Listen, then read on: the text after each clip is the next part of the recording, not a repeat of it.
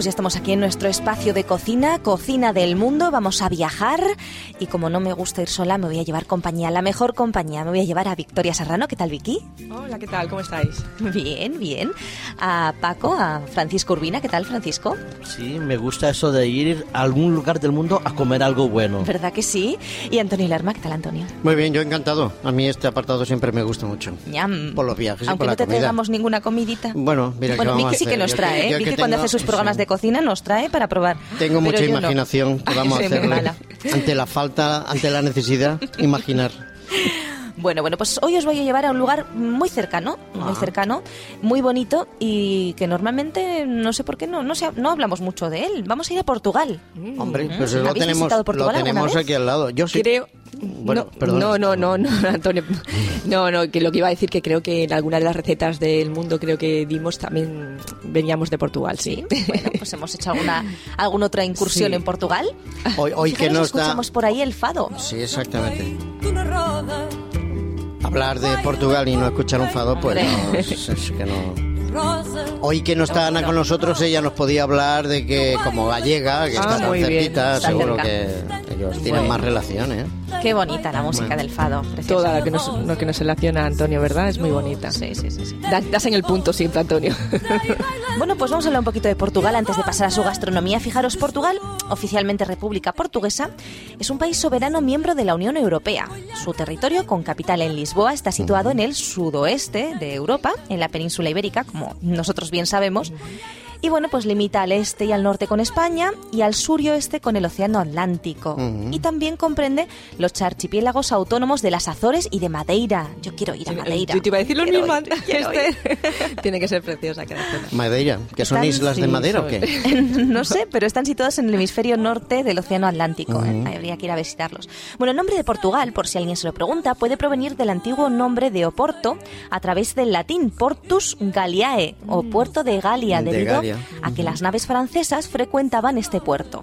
También hay otras versiones que dicen que eh, esta palabra Portugal viene de Portus Cale, un topónimo atestiguado en la crónica del historiador del siglo V Idacio, que pues hablaría de un amarradero existente en un lugar fortificado llamado Cale. Mm, Sea venir- o sea ca- Galliae, O Cala, ¿no? Portugal. La, la Cala, por lo menos, la Cala es como una zona protegida ahí Ah, de- sí, del mar, por la una costita. calita. una la cala cala es una planta también. Ah, También, también. bueno, está bien, una pues- flor, quiero decir, una flor de una planta. Y bueno, Portugal ha sido testigo de un flujo constante de diferentes civilizaciones que todas han dejado un poquito de huella. ¿eh? Eh, durante los últimos 3.100 años, tartesos, celtas, fenicios, cartaginenses, griegos, romanos, germanos, Muy bien. En fin, Todo, suevos, todo el mundo ha pasado por allí. musulmanes, judíos y otras culturas han dejado huella en esa cultura, en la historia, el lenguaje y en la etnia, ¿eh? También, como, como España también. Y durante los siglos eh, pues eh, XV y XVI, Portugal fue una potencia económica, social y cultural mundial, así como su imperio que se extendía desde Brasil, como muy bien sabemos, hasta las Indias Orientales. ¿eh? esa, esa Bueno, tiene mucho. Bueno, eh, piensa que. Portugal, como España y, por ejemplo, Italia, son países que han navegado mucho. Y entonces han colonizado, bueno, han estado presentes en Sudamérica. Por ejemplo, Brasil es uno de los países ¿no? que se mantiene con más influencias. Y es que son, en aquella época es muy, muy, muy importante. Muy Mm, Así es, así es. Y vamos a ver qué lugares podemos visitar en Portugal. Fijaros, podemos ir a Lisboa, ¿eh? que tiene cerca de 500.000 habitantes, pero seguro que nos hacen un huequecito. Es la capital eh, desde el siglo XII, la ciudad más grande del país, el principal centro económico que mantiene pues ese puerto marítimo, el aeropuerto. Es la ciudad más rica de Portugal. Pero otras ciudades importantes también serían Oporto, por ejemplo, la segunda mayor ciudad, también centro económico, Aveiro, que es como una especie de Venecia portuguesa. A eso tenemos que ir a verlo, ¿eh? Aveiro. También tenemos por ahí Braga, la ciudad de los arzobispos. Chávez, ciudad histórica y milenaria. Coimbra, con la universidad más antigua del país. Guimañaes, eh, o Guimaraes, no sé si Guimaraes, lo sí. pronuncio muy bien porque tiene Guimaraes. ahí un apóstrofe, es la cuna de la ciudad, eh, bueno, Elvas también es una ciudad fortificada, la más fortificada de Europa. Évora es una ciudad museo. Setúbal es el tercer puerto más importante. Portimao, que es el tercer puerto de cruceros. Faro y Viseu. ¿Mm? Son los lugares, pues así, que podríamos visitar. Algunos de ellos no suenan mucho, de ver, porque son zonas turísticas también, igual que España, pues tiene mucha costa y el clima es igual que España. Impresionante, sí, sí. Lo que pasa es que el Atlántico ya no es igual que el Mediterráneo. Más bravo, ¿no? Más bravo, más fresquito. Ah, Hay Sí. gente que le gusta más, claro. Bueno, Muy hay que bien. conocerlo todo. Exactamente. Si nos gusta el mar y queremos ir a las playitas eh, de Portugal, tenemos que visitar casi obligatoriamente la reconocida playa de la Marina en Algarve. Es realmente preciosa. Unas construcciones mm, pues de roca naturales, preciosas, increíbles. El Algarve, al sur de Portugal, es por excelencia el punto turístico de portugueses y extranjeros. El clima y la temperatura del agua son los principales factores que contribuyen al gran crecimiento turístico en esta región. ¿eh? Así que eh, tenemos que visitarlo. La inauguración del aeropuerto de Faro en la década de los 60 contribuyó inmensamente a, pues eso, a que llegaran más turistas de diferentes nacionalidades. Sobre todo mm, van a visitar el Algarve británicos, alemanes y escandinavos. ¿Dónde estamos los españoles? Al lado. Sí, no- nosotros Al lado, pero no nos acercamos. Vamos a la frontera a comprar toallas. y al norte. Esto, esto no puede ser. Y bueno, Lisboa y Oporto también evidentemente traen, a- atraen a muchos turistas, también hay que visitarlo. Madeira, que decíamos Vicky y yo que queremos ir, Sí. es por supuesto un gran centro turístico, tanto por su clima agradable durante todo el año como por su excepcional gastronomía, de la que hablaremos luego. Al norte de las Canarias. Qué rico, a ver. Sí, sí, sí. Y otras atracciones turísticas importantes, pues eso, las ciudades de Chávez, Tomar, Sintra, mm, Coimbra, que hablamos antes, en fin. Y también el valle del, río- del río Duero. ¿eh? Eh, también hay que visitarlo. Y nos vamos a comer algo. Ay, pues ¿Tenéis venga, hambre? Tanto hora, patear sí. por, por Pues sí. Portugal. Hemos andado sí. muchísimo. A estas horas ya tenemos hambre. Tanto andar. Bueno, pues fijaros, la gastronomía portuguesa puede encuadrarse en la cocina mediterránea y tiene, pues como la nuestra, pues el pan, el vino y el aceite como principales pilares, digamos, de alguna manera. Pero también se nota la influencia de las excolonias portuguesas de Asia, África y América con esa cocina brasileña, sobre todo porque usan mucho las especias que incluyen el pimentón, la canela, el curry, la vainilla y el azafrán. Claro. También tiene un poquito de influencia árabe, de esa cocina marroquí, y también, pues, ¿por qué no?, de la, de la cocina española. Claro.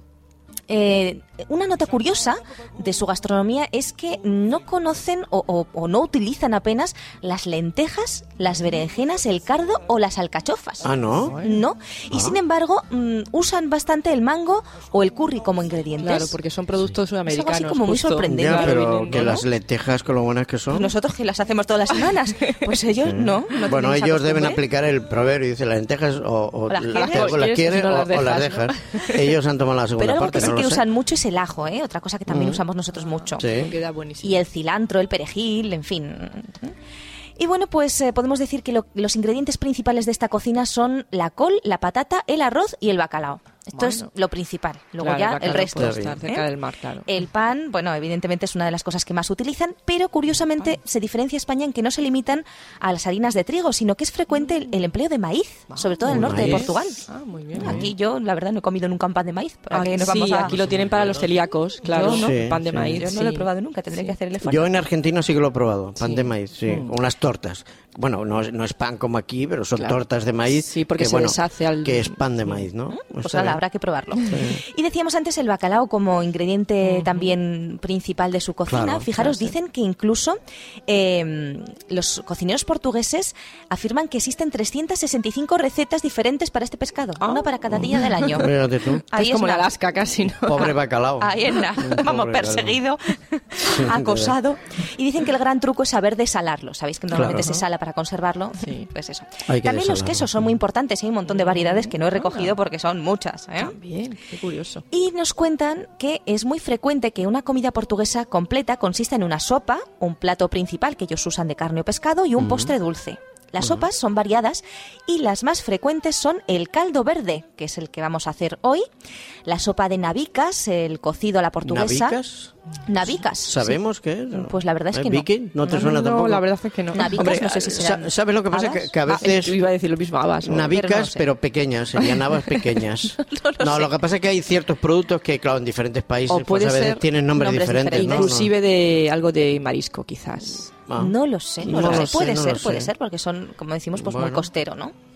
Y entre los postres destacan las piñonatas de la región de Alcácer, los pasteles de Belém, los dulces de naranja de Setúbal, el arroz con leche y las peras cocidas en vino moscatel de palmela. Sí, muy típico también. Todos estos postres mm, riquísimos. Muy bien. Y bueno, pues si queréis, os enseño a hacer caldo verde. A ver, Caldo verde. sí, sorprende, sí, sí. sorprende este. Bueno, pues fijaros, es, como decimos, uno de los platos nacionales de Portugal, muy apreciado en la cocina portuguesa, mm, sobre todo en la antigua provincia del Miño. Y en realidad se trata de una sopa elaborada de una especie de puré de patatas, apañado con unas tiras de col, muy similar a las berzas que se pueden ver en Galicia, y que le proporcionan ese color verde característico. También lleva algo de ajo, aceite de oliva, todo esto un poquito sazonado. Y esta combinación proporciona un aroma típico que luego tienen muchas calles de Lisboa y de Oporto. ¿eh? Por si paseamos por ahí, vemos, porque claro, se come mucho eh, este plato y entonces eh, La- huelen las calles a esto. Curioso. Claro, la cocina, ¿no? De las casas Sí, sí, Yo no recuerdo que- ese detalle. Es pero una bueno. sopa muy conocida también en Brasil. Y, bueno, fijaros que incluso la sirven a los viandantes, como los perritos calientes en Nueva York. Pues aquí ¿Ah, sí? Sopa caliente. La Con un, con un cacito, con un cacito algo y te dan sí, en la sí, calle. Sí, sí, sí. Ah. Y además podemos incluso comprar este caldo en conserva, el caldo verde, ¿eh? Que- porque lo tiene hasta en los supermercados. Imaginaros, es el plato oficial. ¿eh? Pero es curioso porque verde realmente la col, para que sea verde solo es las hojas de- exteriores, Mm, para bueno, que le dé ese color Mm, verdoso. no, Hombre, no sé. la- bueno, hay echan- más blanquitas, el centro es más blanquito y cuanto Pero más afuera más fuera verde. Ellos deben Hombre, igual- igual no tiene- cuando se cuece, eh, suelta la, la clorofila que da ese, Sí. ese. Colorcitos, ¿eh? Claro, igual tampoco tiene un color verde turquesa. Claro. Eh, Es un colorcillo así, claro. Un no, yo, yo, yo no lo he visto nunca, o sea que... Se toma sobre todo en Es las muy épocas buena, frías. Esa sopa es muy buena. Las, ¿no? las has tomado. ¿verdad? Sí. Qué bien. Se toma sobre todo en épocas frías del año, pero bueno, mm, durante todo el año lo podemos encontrar. Se suele verter en unas, unos cuencos de barro mm, llamados tijelas Ujú. y se puede suele poner un pequeño hilo de aceite de oliva a modo de decoración junto con unas rodajas ellos ponen de chorizo. Nosotros como eso no lo comemos Taquitos porque de pan no es muy saludable, pues ponemos mm, o chorizo vegetal de la dietética que también está muy rico o picatostes de pan frito con ajo y pimentón dulce, Los un poquito de picatostes son picante. mucho mejor. ¿eh? Picatostes así frititos, ¿eh? con ajito, pi- Qué pimentón bueno.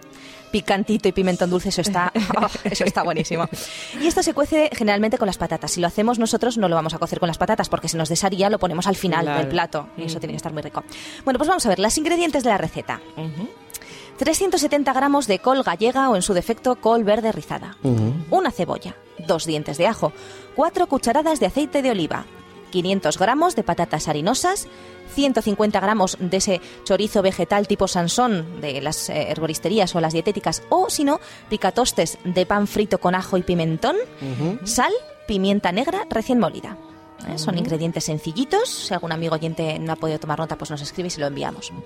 ¿Cómo elaborarlo? Pues mirar, lavamos las hojas de col, las cortamos en tiras muy finas y las reservamos. Pelamos y picamos la cebolla y los ajos y los doramos en un poquito de aceite de oliva en una cacerola.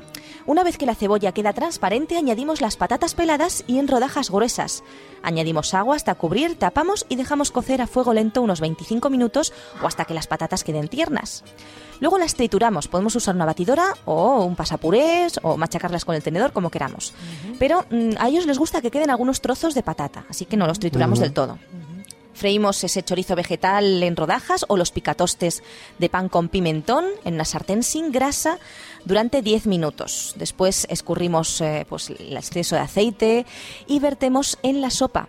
Ponemos a punto de sal y pimienta, añadimos la cola en tiras finas y dejamos cocer a- a fuego lento 5 minutos más. Los picatostes se, Se ponen al final. al final Claro, cuando te más- vas a servir. Claro, Eso para que hemos no se antes. reblandezca. Eso es lo que hemos dicho antes, Claro, exactamente.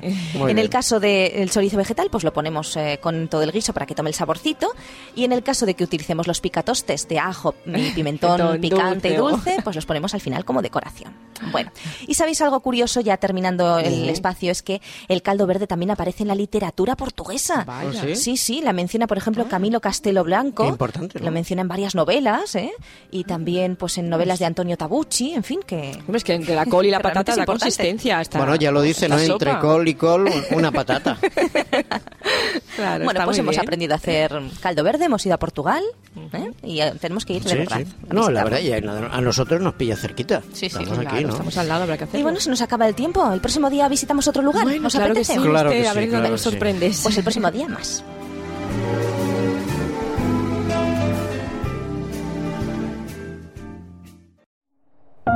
Producido por hopmedia.es